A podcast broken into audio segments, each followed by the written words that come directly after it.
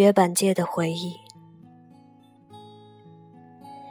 那棵老槐树的浓荫，遮暗了一个久远的时代。进进出出的人，都习惯了目不斜视，你很难看清面容。那棵老槐树，隐蔽了许多眼光。当年的风月，在这条街的深处烙下印痕。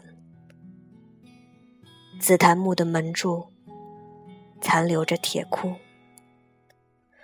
文物专家说，是雍正年间的一桩冤案。一元三品叛贼在这里金屋藏教，还藏银子。如今槐树干枯，树下的生命又展开琳琅的羽绒。有奔驰、宝马，泊为紫檀门柱。还能听见肖邦或者莫扎特，以及伴着金枪的吆喝。已经拆迁的一块坝子，像是一张唱片。黄昏时，总是聚集着一些绝世水冬瓜和野妹子。有只小号叫九幺幺，游离而残损的屋檐。总让人想起朱门难掩的隐秘。水冬瓜和野妹子摇滚的时候，有个自称梅塔的画家在一旁速写。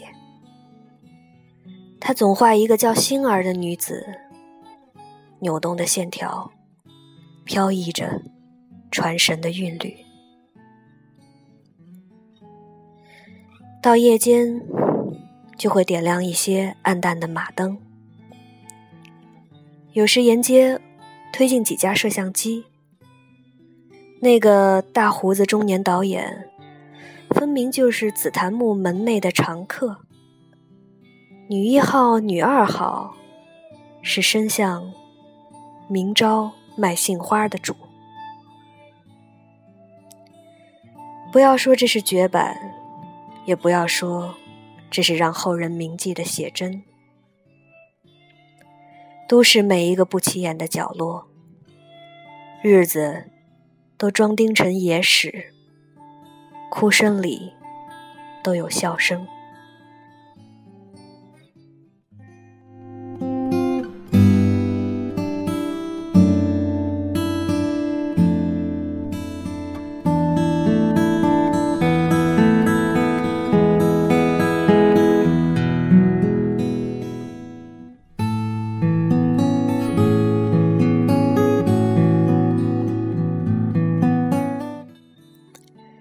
刚才分享的这首诗，来自梅龙雪川先生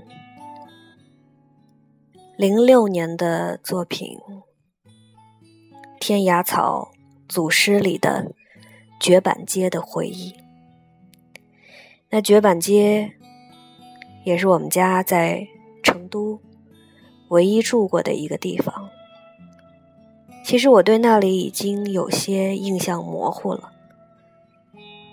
你要让我说出一个准确的位置，我现在也已经说不太出来了。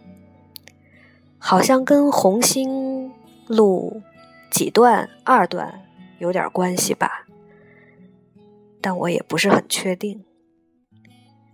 我对成都的记忆就有点像对绝版街的记忆那样模糊。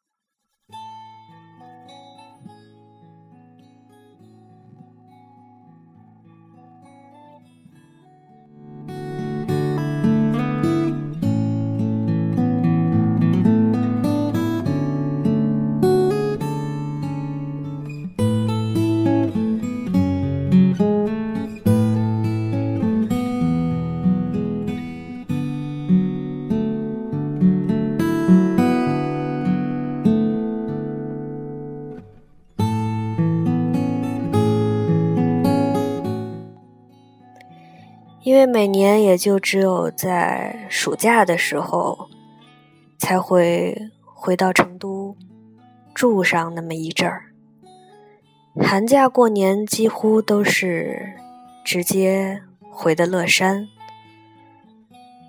对，我是四川乐山人，所以说一直以来成都都是一个每次从北京回老家的一个中转站，它介于家乡和异地之间的这样一种状态。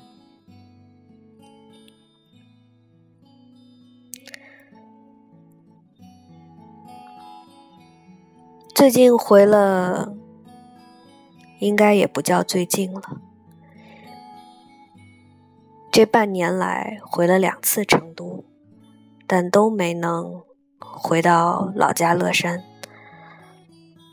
每次都是匆匆的，在离老家这么近的一个城市短暂停留以后，又匆匆的离开。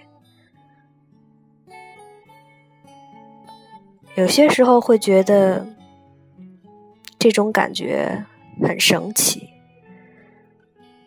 明明离得那么近，但是，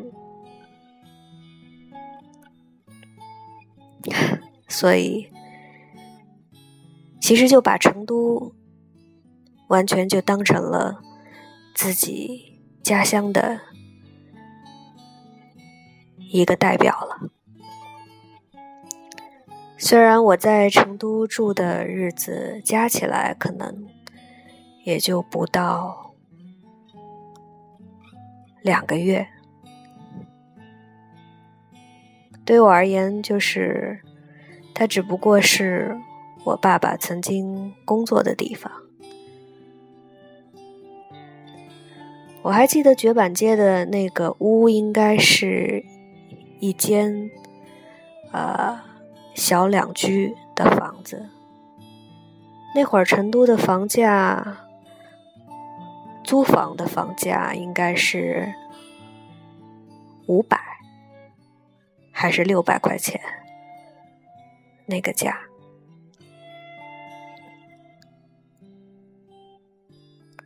我还基本上记得那个房型，基本上记得那是一条小小的街。有老槐树，所以说，有些时候你也很难分得清，我记忆里的这个槐树是真的就本来就存在于我记忆中呢，还是因为看到这首诗，才会在脑子里边植入这样一个印象，然后替代了我的。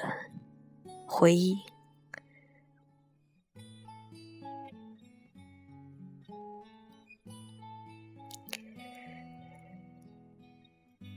今天参加了一个神奇的聚会，虽然从小好像就跟诗歌有或多或少的联系，但还是第一次在同一个场合见到这么多的诗人。